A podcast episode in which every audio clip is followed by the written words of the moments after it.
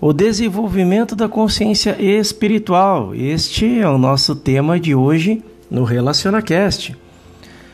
Então vamos lá. Nosso grande objetivo na vida deveria ser a evolução e a manifestação de nossa consciência espiritual, de nossa percepção espiritual. Para tal fim, é necessário que comecemos com o conhecimento de que não somos o pé e as pernas ou mas que somos um estado de consciência que se manifesta ao mundo como corpo.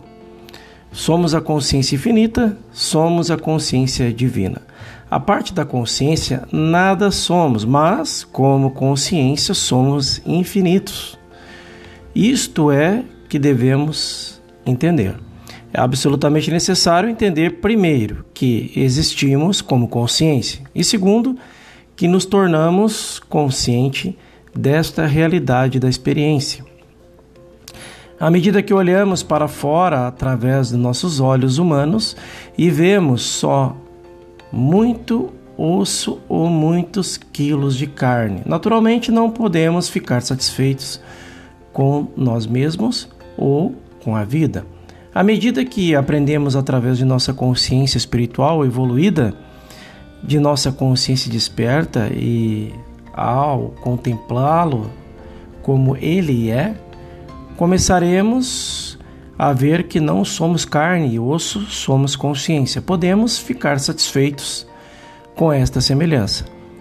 Eis a razão pelo qual o caminho infinito nos ensina a nunca olhar para uma pessoa, mas olhar através dela, especialmente através dos olhos, onde podemos captar vislumbres e vestígios daquela luz que é a realidade do ser. Nós somos consciência. Você é consciência. Eu sou consciência. À medida que nos tornamos conscientes uns dos outros, adoramos uns aos outros e cada um toma o seu devido lugar na disposição sistemática das coisas. A cura física ou mental está baseada na crença de que existimos em algum lugar entre os pés e a cabeça e tenta fazer algo quanto uma existência física.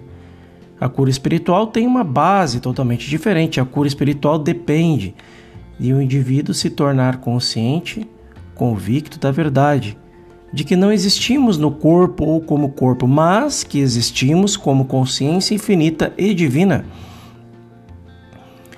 Então, Jesus não disse que ele era o corpo. Disse: Eu sou a vida. Ele não disse que sabia a verdade. Ele disse: Eu sou a verdade. Quando começamos a entender o que significa isto, eu sou a vida eterna, eu sou a verdade, então podemos ver também que o corpo ou qualquer coisa mais, entre parênteses, música, pintura, escultura, literatura, pode ser subjetivo e o objetivo de nossa consciência. Podemos chegar a uma percepção dele como ele é, como ele é não como parece ser para a consciência não iluminada ou ignorante, mas como ele realmente é. Aqui está a grande dúvida deste mundo e deste trabalho. Há um Cristo, quer chamemos de Cristo dos cristãos, Emanuel dos hebreus ou tal dos chineses. Há um Cristo. Esse Cristo é a presença e o poder infinitos e invisíveis. Ele é realmente a moradia do nosso ser, o centro do nosso ser.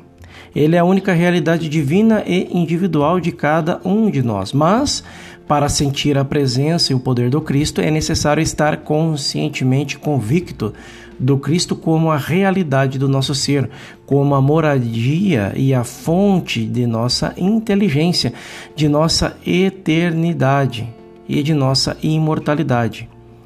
A partir desta época, será mais do que inútil para nós falar sobre o Cristo, sobre Deus ou sobre o Espírito Santo, mas ou mesmo ler os escritos inspiradores sobre Deus ou sobre Cristo atravessamos milhares de anos ouvindo sobre Deus, rezando para Deus e esperando encontrar Deus no próximo mundo.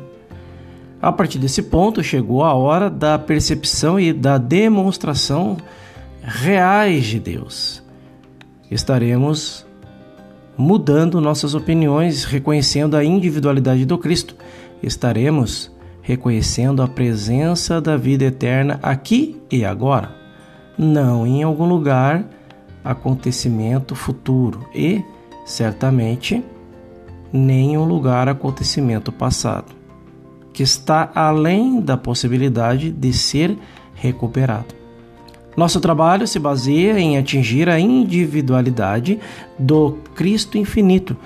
Cristo é sempre a divindade infinita e invisível, mas chegamos agora à percepção consciente do Cristo como a base de nossa saúde, a base de nossa riqueza, a base da felicidade de nossa casa.